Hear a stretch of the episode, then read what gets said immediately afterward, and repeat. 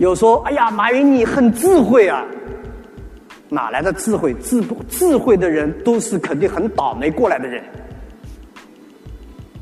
所有智慧者都是吃过巨大的心理生理的痛苦才走出来。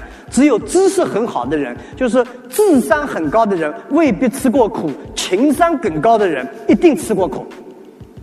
所以，做企业家到一定程度的时候，情商要高，原因是你吃过苦，要重新思考。这是第二个 point。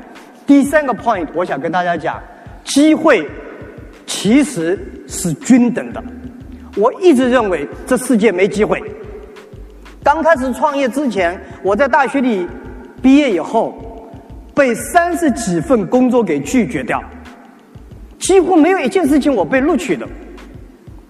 所以我觉得太麻烦了。我有时看看李嘉诚先生，哎呀，你看，哎呀，人家那么的厉害。看看比尔盖茨，哎呀不得了！看看巴菲特，不得了。其实我现在跟他们熟悉以后，我发现人都差不多了。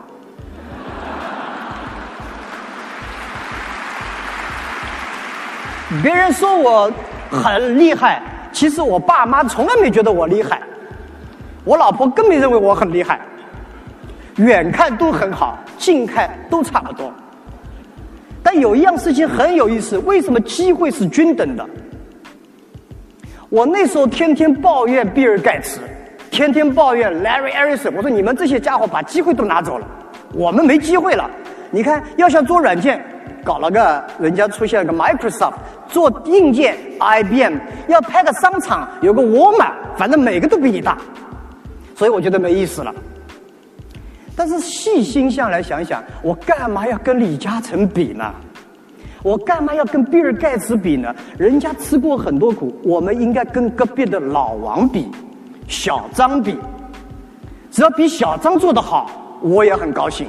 我并不一定需要像比尔盖茨一样让全世界用软件的高兴，我只要到我们家喝馄饨的那几个人高兴就很好了。